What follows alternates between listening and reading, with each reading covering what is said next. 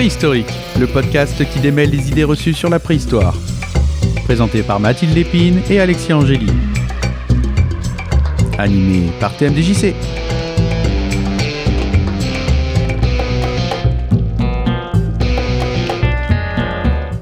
Bonjour à toutes, bonjour à tous, bienvenue dans l'univers de Préhistorique, le podcast de Préhistory Travel. Je suis TMDJC et nous sommes partis pour une petite heure où nous allons discuter d'un sujet qui m'a été une fois de plus confié par la fantastique équipe du podcast, à savoir Mathilde. Mathilde, bonjour. Bonjour. Comment vas-tu? Eh bien, ça va très bien. Je suis très contente de revenir pour un nouvel épisode de Préhistorique. Moi aussi, en plus, on, on enregistre dans les, presque les conditions du, euh, du direct parce qu'on enregistre quasiment avant la sortie du podcast. Évidemment, tu n'es pas venue toute seule parce que tu es venue avec Non, Alexia. Alexia, bonjour. Bonjour à tous. Comment vas-tu? Eh ben ça va très bien, j'ai super hâte. C'est un de- des sujets qui me tient le plus à cœur euh, que nous allons aborder aujourd'hui. Alors, euh, je suis excitée comme une puce au salon de la moquette. Jamais- Alors, quelle espèce de puce? Ah, voilà, tu introduis déjà le sujet. Non, je, je suis pas calée en puce, désolée. Alors, le sujet que, que vous m'avez soumis, et puis que les gens peuvent lire du coup sur, sur notre vignette, c'est les espèces n'existent pas. Alors, euh, on est d'accord qu'une fois de plus, vous m'avez lancé un sujet en mode bon, euh, que- que- quelle va être la réaction des gens quand on va lire le, sujet? Moi, j'avoue que quand je l'ai lu, je me dis ok, euh, les espèces n'existent pas. Pourtant, j'ai un petit peu l'impression qu'on m'a appris tout ça à l'école en long, en large et en travers. Et promis, aujourd'hui, j'essaierai de ne pas citer de dessin animé. Mais, mais alors, pourquoi vous avez choisi ce sujet Euh, eh bien, parce que quand on était euh, étudiante, euh, c'était un sujet qui avait été abordé par un de nos enseignants. Et, on s'était dit, ah oui, c'est vrai que la plupart des problématiques que l'on rencontre sur les catégorisations d'espèces en paléanthropologie reposent notamment sur le fait que les espèces n'existent pas. Et donc, effectivement, catégoriser des espèces quand c'est pas quelque chose qui existe intrinsèquement dans la nature, euh, bah, du coup, c'est soumis à débat automatiquement et, ça, a été un peu comme une lumière dans le- la nuit. On s'est dit, ah oui, c'est pour ça que c'est si compliqué. Voilà. Moi, c'est moi, c'est sympathique. Je, suis totalement confus quand je vois donc le, le- titre de, de cette émission. Et donc, bah voilà, là, là, j'apprends aujourd'hui, enfin en tout cas, je- je- j'entends que c'est en train de me dire que éventuellement euh, les espèces n'existent pas. Euh, bah, la, la- question qui me vient euh, par rapport à ce que tu viens de dire tout de suite, c'est c'est quoi la définition de la notion d'espèce? Alors, du point de vue strictement de la classification, l'espèce, ça représente la plus petite entité au-dessus de l'individu. Donc, en fait, vous avez les individus qui existent dans la nature, et ces individus, on essaye d'en faire des groupes, et ces groupes peuvent constituer potentiellement des espèces. Après, il y a plein de définitions d'espèces qui existent, en fait. La plus connue, que vous connaissez certainement, c'est celle qu'on nous apprend à l'école, c'est la définition biologique de l'espèce. Mhm. C'est-à-dire que des individus appartiennent à une seule et même espèce s'ils peuvent se reproduire entre eux et si la descendance est également fertile. Et ça, c'est Ernst Mayr en 1942 qui a formulé cette première définition. Donc ça, c'est ce qu'on apprend à l'école. Par contre, il y a plein de définitions différentes de l'espèce. En 1997, par exemple, on en recensait pas moins de 22 déjà. À savoir que depuis, il y a de nouvelles définitions qui sont apparues, notamment des définitions plutôt du point de vue génétique, avec euh, les avancées de la génétique, etc. Donc en fait, définir l'espèce, bah il n'y a pas qu'une seule définition. En fait, l'espèce c'est un concept général. En fait, c'est comme disait Alexia au début de cet épisode, l'espèce n'existe pas intrinsèquement dans la nature. Il n'y a que les individus dans la nature. Peu importe que la pâquerette qu'il y a dans mon jardin, je l'appelle pissenlit ou orchidée, ça change rien pour l'individu. Il va continuer de vivre sa vie. euh, de, de plantes euh, tranquillement. Mais par contre, ce qui existe, ce sont les concepts d'espèces, la notion que nous, êtres humains, avons inventé parce qu'on a cette envie de catégoriser et de classer le vivant pour pouvoir le décrire, pour pouvoir en parler. Mais dans la nature, c'est pas aussi simple que de mettre tout dans des boîtes bien rangées et de dire hop là, il n'y a jamais rien qui dépasse, euh, ça reste dans le tiroir. Oui, parce que rappelons-le, euh, l'évolution, c'est pas quelque chose qui se fait par palier, d'accord? Mhm. Quand euh, les individus évoluent, c'est quelque chose qui se fait sur le plus ou moins long terme, d'ailleurs, en, en fonction des, des différents individus. Mais il n'y a pas euh, d'un seul coup l'individu qui saute d'une boîte à l'autre en disant Oui. Ok, j'étais ça, maintenant je deviens ça. Le, Donc, le- fameux amphibien qui sort du, euh, de- de- du lac et tout d'un coup qui dit tiens je suis bipède. Exactement. Euh, Celui-là euh, bah, n'existe pas, euh, clairement dé- défini Ah, comme ça. pardon mais je l'ai vu dans un dessin animé. Oups pardon j'avais dit je ne pas. Tu as Cette promesse, vrillé. elle n'a pas tenu très longtemps. Zut. Mais voilà, c'est la nature, c'est quand même quelque chose qui est beaucoup plus complexe que notre euh, volonté voilà, de hiérarchiser de classer. Après, bien sûr, on en a quand même besoin pour comprendre, nous, le monde qui nous entoure. C'est quand même quelque chose qui est très particulier à notre espèce. Mais euh, voilà, la nature, c'est plus compliqué que juste euh, classer et de dire toi, t'es là, toi, t'es là. Et puis voilà. Non, On vient de donc définir quelque chose qui est particulier à notre espèce en disant que l'espèce n'existe pas pour la blague. C'est- euh, C'est là qu'on voit le Allez. réflexe qu'on a. Allez, bon courage pour comprendre ce podcast. C'est exactement là que j'allais réagir. Mais alors, bon, il y, a- il y a deux choses dans ce que vous dites qui me, qui me laissent, euh, qui me posent question. Euh, la, la première, euh, vous m'avez dit donc juste avant que euh, pour qu'on puisse parler d'une espèce, donc on parlait de- d'espèces où les individus pouvaient se reproduire entre eux.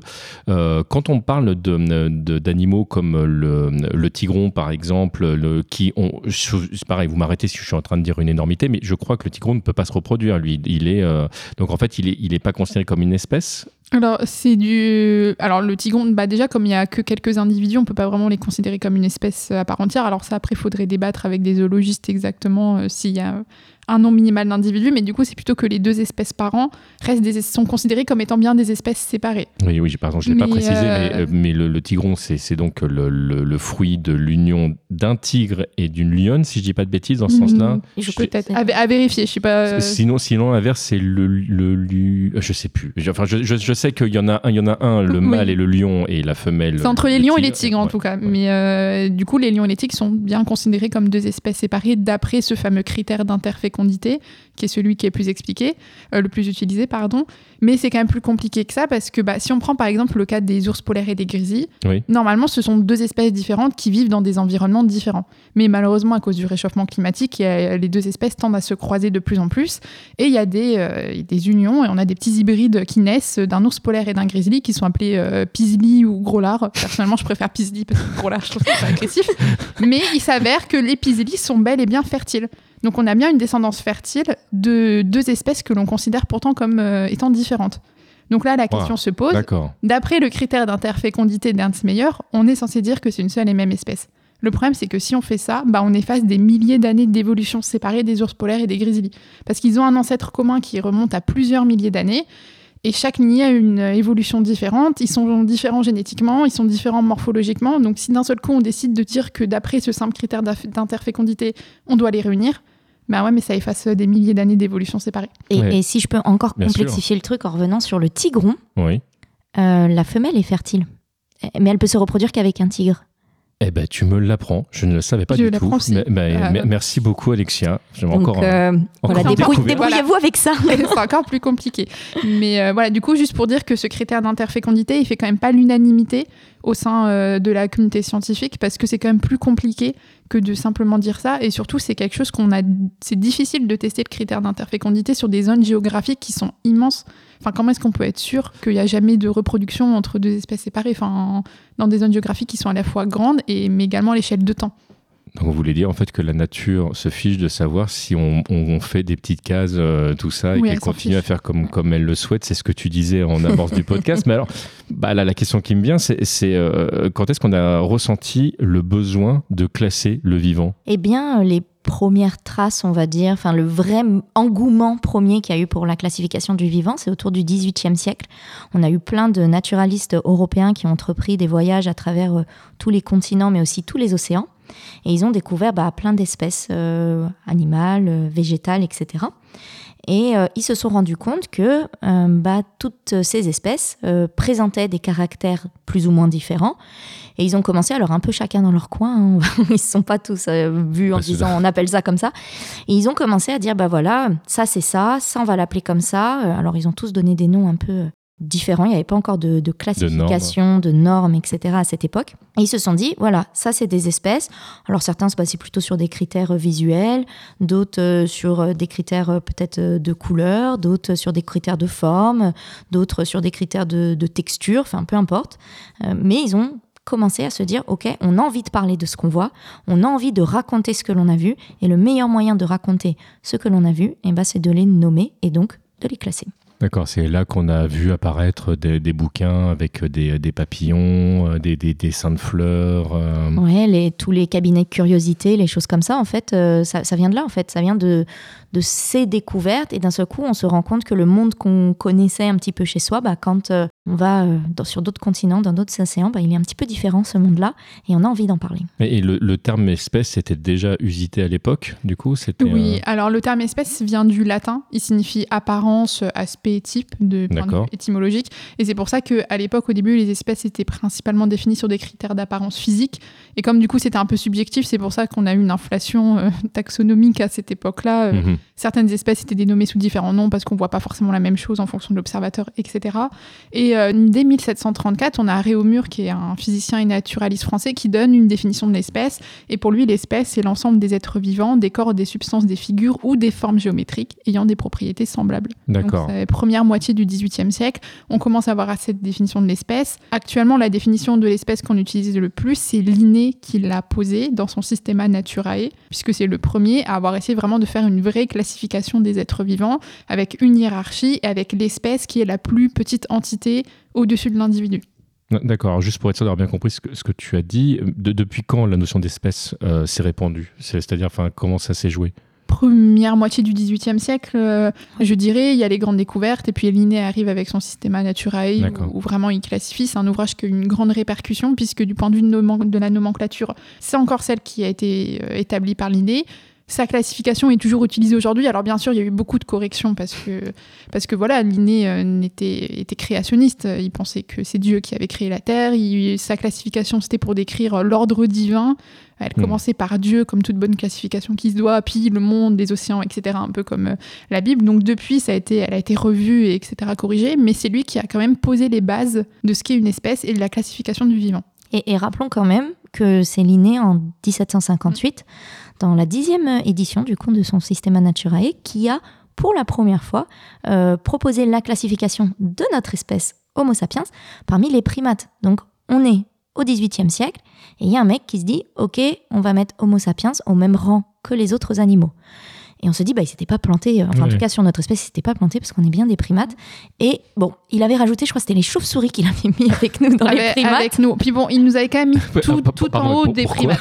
Ah, il nous avait mis tout en haut des primates. Bah oui, Pourquoi on était- Euh, On sait, on sait pas pourquoi. Mais je crois que c'était, euh, ouais, je, je crois que c'était parce qu'il y a cinq doigts en fait sur les Ah. chauves-souris. C'est vrai qu'il avait classé par rapport à ça. Et je crois que c'était par rapport à ça qu'il s'était Voilà. euh, à vérifier. hein, mais je crois que c'est parce que Mais- un des critères des primates, même encore aujourd'hui, c'est les cinq doigts. Et euh, bah, les chauves-souris, si on regarde sur le squelette, euh, il y a C'est cinq doigts. vrai.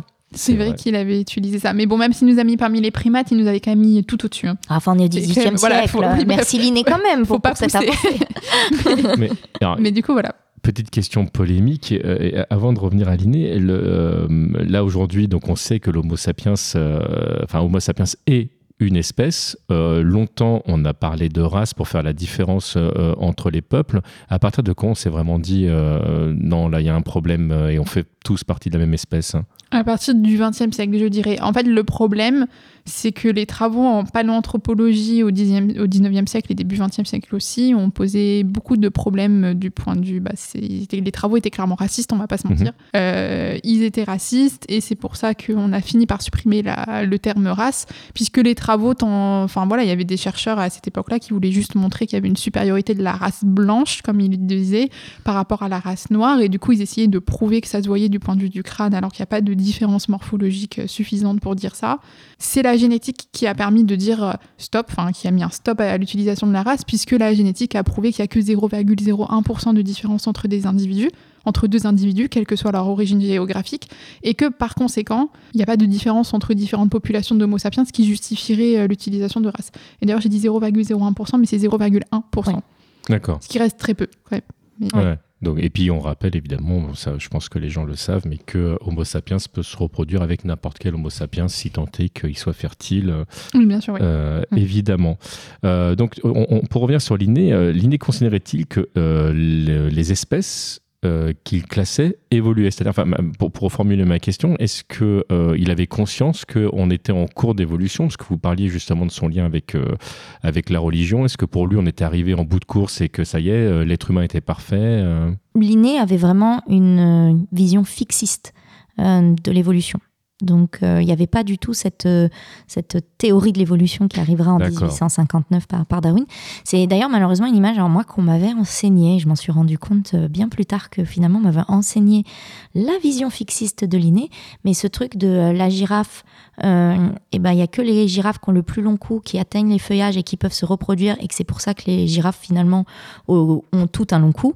C'est parce que c'est elles qui se sont reproduites et qu'il y avait une évolution par rapport à ça. Et moi en fait on m'avait on me l'avait expliqué comme ça. euh, Ça, c'est de la marque. L'évolution. euh, L'exemple des girafes avec le transformisme. ouais. C'est avec Lamarck qui arrive un petit peu après Linné euh, que vraiment on commence à avoir cette idée Mm. d'évolution. Alors Lamarck s'est un peu euh, trompé avec le transformisme puisqu'effectivement ça fonctionne pas exactement comme ça, mais c'est quand même l'un des premiers qui a mis cette idée d'évolution. Mais pour Linné, non. Linné, si on cite fixe. directement le système naturae, pour lui, il y a autant d'espèces que l'être infini a produit de formes au début. D'accord. ça s'arrête là. Et voilà, une fois, une fois qu'on a, qu'on a Une fois que les espèces sont là, les euh, espèces, il y a- il y a- ça, ça bouge plus. euh, Ça bouge plus. D'accord. Le- On, on sait euh, comment ça fonctionne justement cette, euh, cette fameuse évolution dans le sens où, où, là tu disais bah non ça fonctionne pas comme ça. Enfin la, girafe, la girafe pop- ne pop Mm. pas d'un coup. le, le- je suppose que d'une espèce à l'autre, bah, l'évolution diverge complètement. Enfin nous on a, on a évolué entre guillemets relativement vite. Euh, tout est relatif évidemment, mais euh, par rapport à d'autres. Alors, l'évolution, alors telle que l'a posé Darwin, puisque c'est Darwin qui a posé en premier le principe d'évolution par euh, la sélection naturelle, répond au même grand principe, quelle que soit l'espèce. Après, effectivement, ça va être plus ou moins rapide en fonction des conditions du milieu, mais une espèce évolue si déjà de base, elle a une diversité génétique et des mutations qui lui permettent d'évoluer.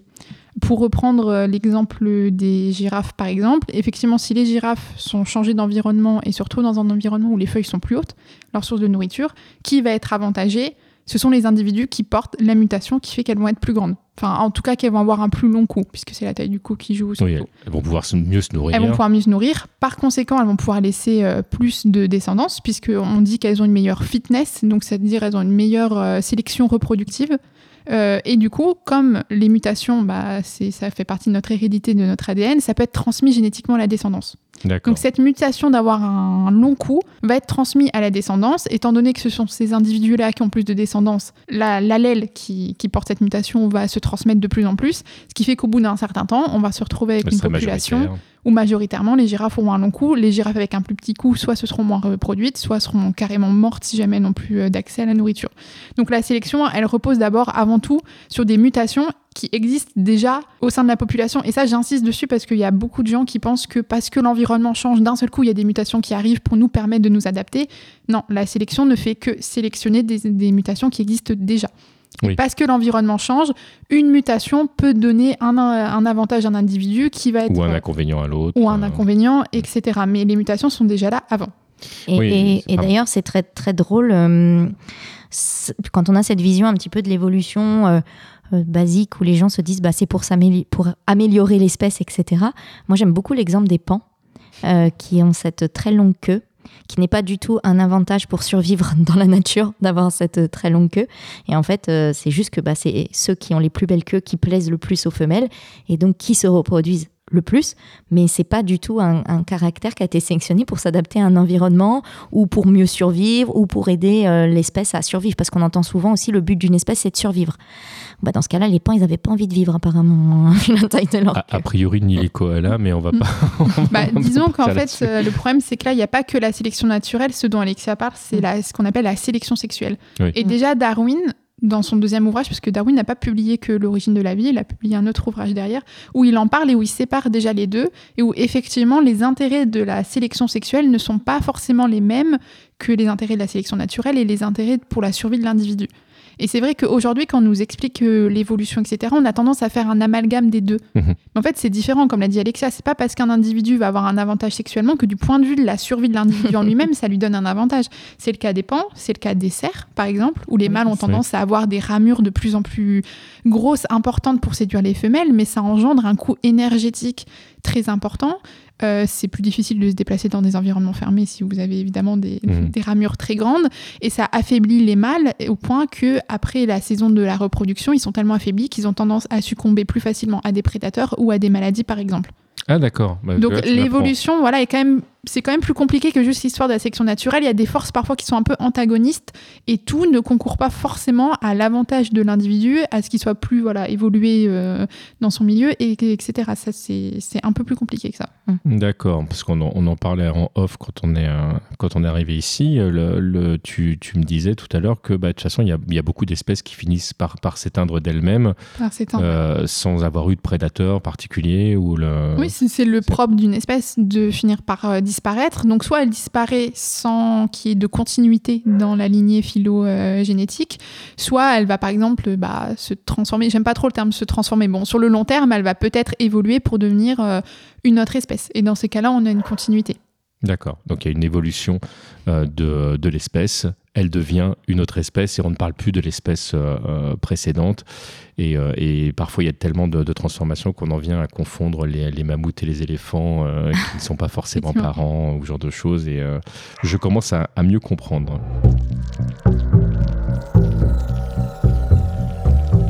Alors pour revenir sur notre, notre sujet, bon, je, commence à comprendre que les espèces n'existent pas, mais elles ont beau ne pas exister, mais, comment est-ce qu'on les nomme? Parce qu'on utilise quand même la notion d'espèce euh, pour classifier. Oui, euh, durant le XXe siècle, du coup, il y a eu des congrès euh, internationaux de botanique et de zoologie où on s'est dit bon écoutez les gars, euh, on a plein de noms d'espèces, c'est un peu compliqué de savoir qui parle de quoi, quand, ou comment. Va falloir qu'on se mette d'accord. Et comme le disait Mathilde euh, plus tôt dans le podcast, euh, on a gardé une, la, manière de nommer les espèces qui était utilisée du coup par l'inné, c'est-à-dire que nous avons un nom de genre, euh, dans notre cas c'est Homo, et on a ensuite derrière euh, l'espèce euh, qui, elle, est avec une lettre minuscule. Attention, c'est très important parce que je vois tout le temps écrire Homo sapiens avec un H majuscule et un S majuscule. La majuscule n'est que sur le genre. D'accord? Donc, Homo sapiens. Ces noms d'espèces sont normalement toujours écrits en italique. Ça fait partie des règles de la nomenclature. Et un autre principe qui est très important en, taxonomie, c'est le principe d'ancienneté. C'est-à-dire qu'on va garder toujours euh, le, son nom en fait euh, d'espèce, même si elle change de genre. On a l'exemple en paléanthropologie. Euh, Pithecanthropus erectus était le nom en fait qui était donné à ce qui est devenu par la suite Homo erectus. Donc on a Pithecanthropus erectus a été rajouté dans le genre Homo, mais on a gardé erectus qui était son nom d'espèce, qui est écrit avec un E minuscule, je le rappelle. Attention, Attention. non, mais c'est vrai que quand on le voit même dans les magazines, dans les médias de vulgarisation scientifique, toujours les deux en majuscule, on se dit mais c'est pas possible quand même, c'est la base de, de, non, mais surtout, de la je, taxo. Je suis en train de me dire que je vais repasser euh, sur mon propre site pour mettre euh, Homo sapiens en italique. J'ai bien, bien, compris, ah, je voilà. corriger partout. c'est bon, vous avez tous compris. Bon, voilà. Et donc voilà comment on nomme euh, globalement une espèce.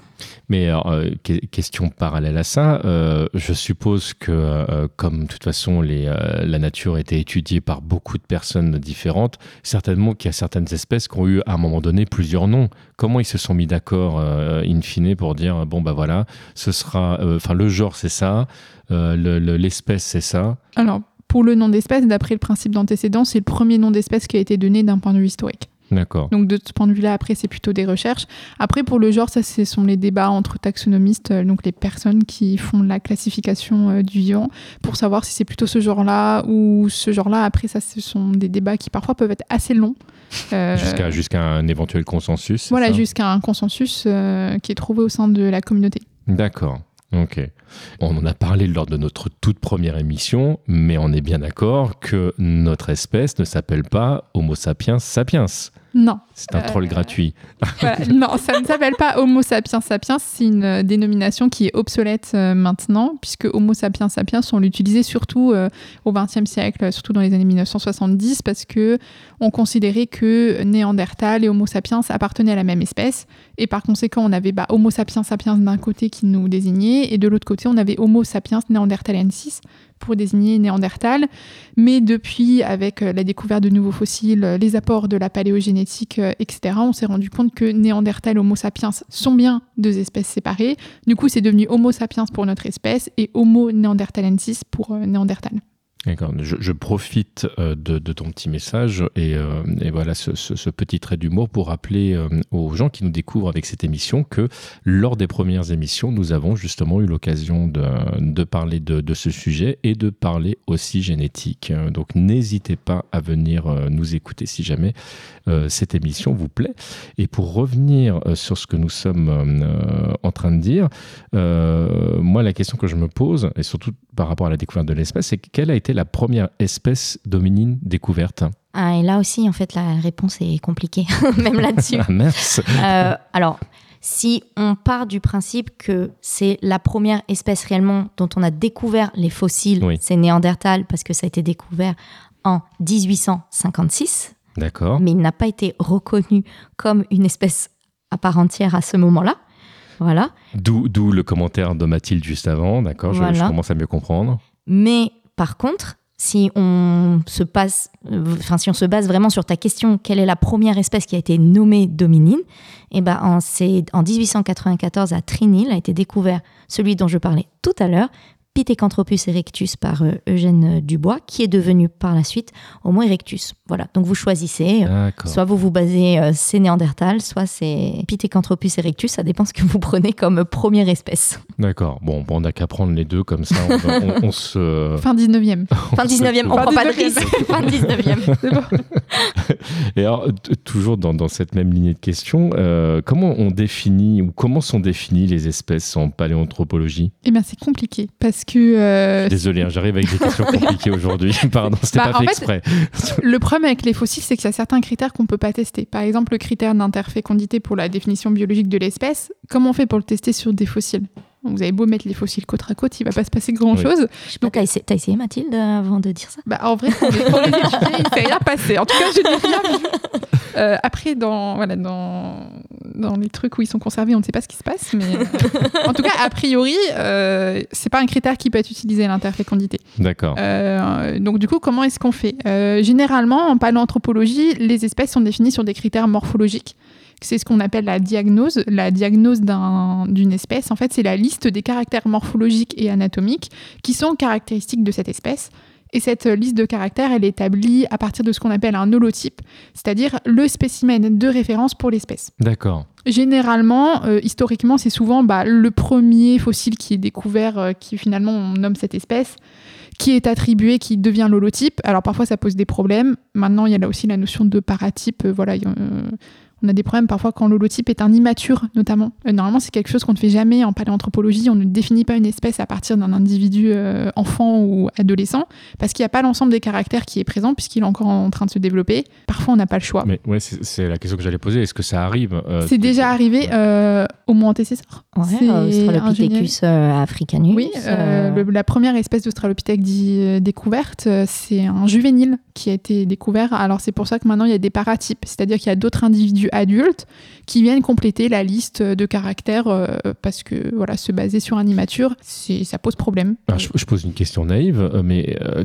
qu'est-ce qui se passe si jamais il bon, y, y, a la découverte d'un fossile, on décide de dire ok, bah, puisqu'on n'en a pas d'autres, clairement a priori il a l'air enfant, mais on le fait quand même, et que plus tard on découvre des adultes et qu'on n'est pas certain que ce soit la même espèce, et pourtant on découvre des années après finalement que c'était la même.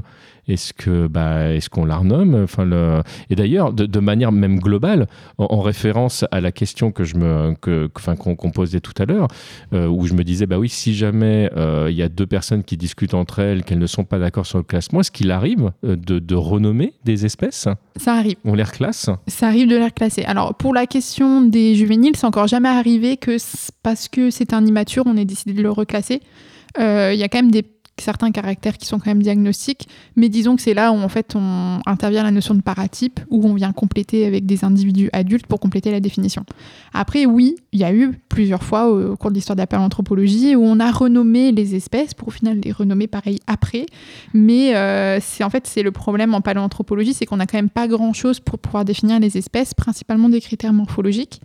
Et au début, au XXe siècle, quand il a commencé à avoir toutes ces découvertes de fossiles, il n'y avait pas beaucoup de fossiles pour les comparer. Dès qu'on découvrait un fossile, en fait, bah, on avait l'impression qu'il était différent de ceux qui étaient déjà découverts.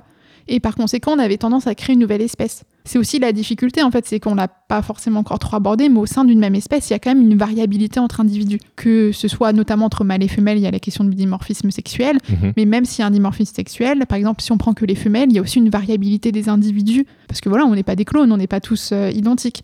Donc, où mettre la barre pour dire c'est bien la même espèce, c'est juste qu'en fait elle a une grande variabilité, ou non, c'est pas la même espèce parce que ça sort. Il y a des espèces qui ont plus ou moins de variabilité aussi au sein de la même espèce. Homo sapiens, par exemple, est une espèce qui a très peu de variabilité. C'est pas le cas, par exemple, des gorilles, où il y a un dimorphisme sexuel qui est très important entre les mâles et les femelles. Pourtant, c'est quand même bien la, même espèce.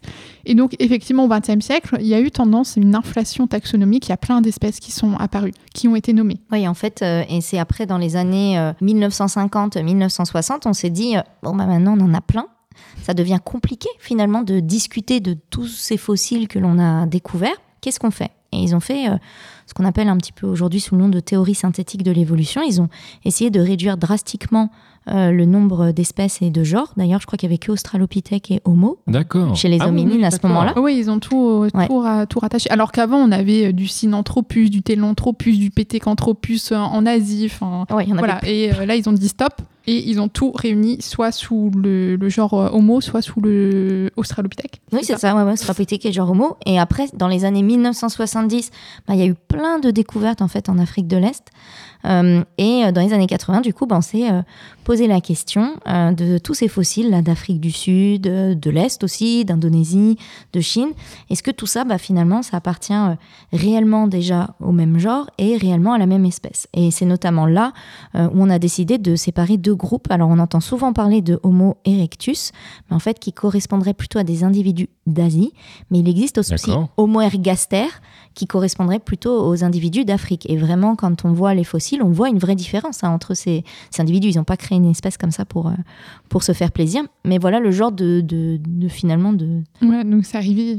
Ouais, Parce qu'en fait, on avait Homo erectus qui était partout. On est, on est à quelle période là quand ça, quand ça s'est produit Ça, c'était plutôt 1900. 1970. En fait, 19 pour récapituler. C'est c'est récent. hein. Ouais, c'est Ah oui. c'est vraiment récent. Ouais. Pour récapituler, en 1950-60, on décide de tout réunir, soit sous Australopithèque, soit sous Homo erectus, ce qui fait qu'on se retrouve avec du Homo erectus absolument partout.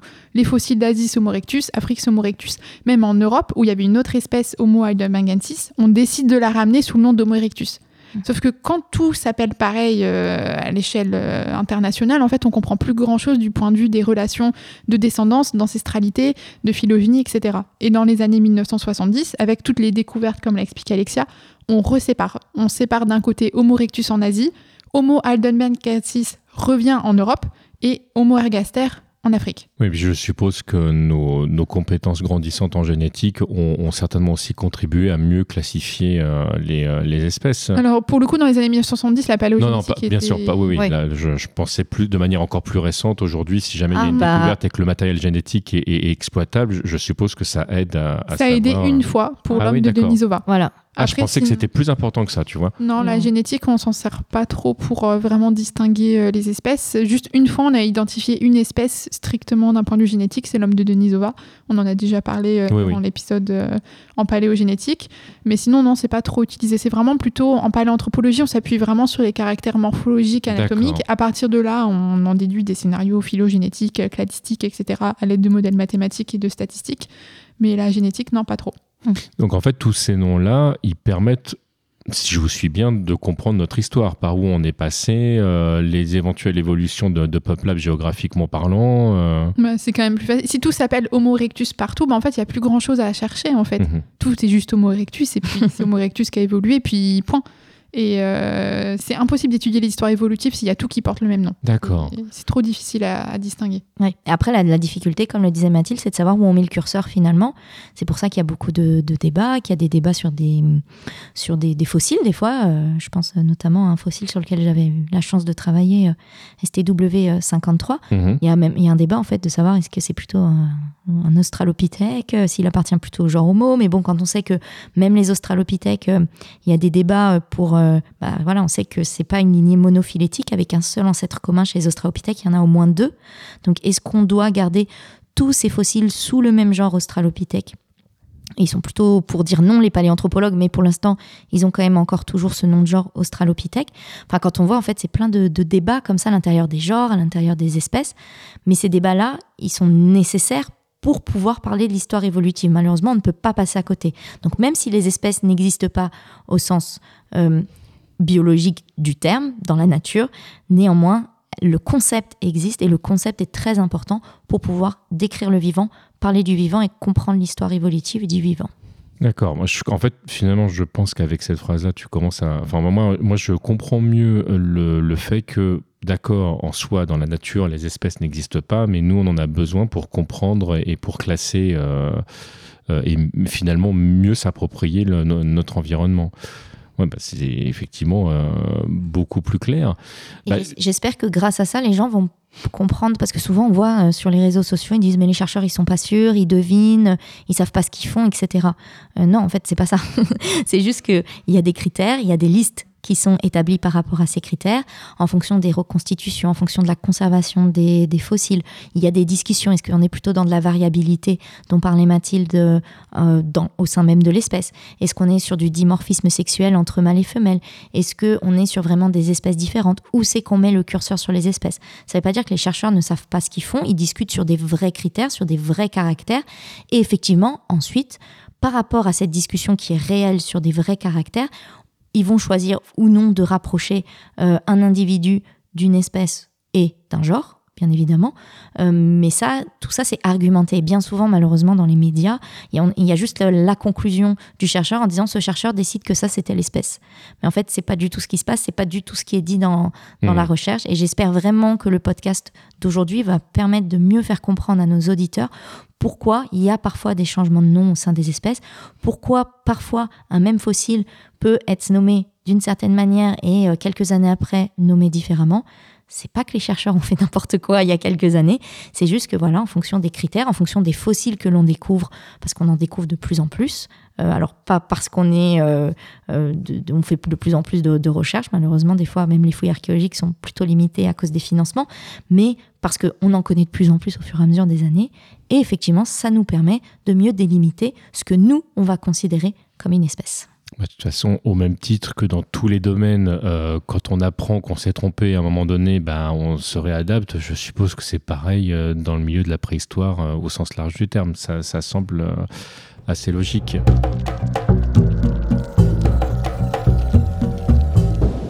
Bah, écoutez, euh, Mathilde, Alexia, un énorme merci une fois de plus, parce que bah, là, je repars encore plein de choses. En tout cas, j'ai bien retenu euh, que l'espèce était une notion euh, vraiment, pour le coup, humaine et qu'elle nous permettait de mieux comprendre notre environnement et que, voilà, que dans la nature, c'était évidemment beaucoup plus subtil et fluide que ça. je rappelle à nos auditeurs et nos éditrices qui peuvent nous retrouver sur prehistorytravel.com où on va retrouver évidemment l'ensemble des podcasts, mais également toutes nos vidéos, euh, vos écrits, parce qu'il y a aussi euh, beaucoup d'écrits, et éventuellement, si jamais vous cherchez à rentrer euh, en interaction, bah, vous pouvez de proposer à Mathilde ou à, ou Alexia de venir vous visiter, puisque vous faites également des cours, des conférences, j'en passe et des meilleurs, et que si jamais vous souhaitez nous écrire, vous pouvez également utiliser notre adresse mail, à savoir silex at prehistorytravel.com et on sera non seulement déjà très heureux de vous lire, mais en plus, si jamais vous nous écrivez pour le podcast, on répondra à la question. En tout cas, on essayera de faire ça pendant le podcast, histoire que vous ayez euh, une véritable interaction avec nous. Euh, nous, on va, se, bah, on va se dire au revoir. Et eh Mathilde, oui, Alexia, merci le temps beaucoup. Passe vite, euh. Oui, oui, oui. Mm. Le temps est passé très vite. Merci euh, TMDJC. avec euh, grand plaisir. Une fois de plus, d'être avec nous et, de supporter nos multiples réponses à base de oh. bon, on n'a pas de réponse. C'est plus compliqué que ça, oui, mais non. non moi, j'aime bien ce moment où j'arrive avec une, question que je me dis bon, ça c'est naïf. De toute façon, ça vont répondre en deux-deux. Et puis, euh, et puis non, non, moi j'aime bien. Je, à chaque fois, j'apprends des trucs. Je suis, je suis vraiment très, très heureux de faire partie de cette aventure. Je vous fais des gros bisous à tous en respectant les gestes barrières et le consentement. C'est toujours très important. On vous dit à très très bientôt. À bientôt. À bientôt.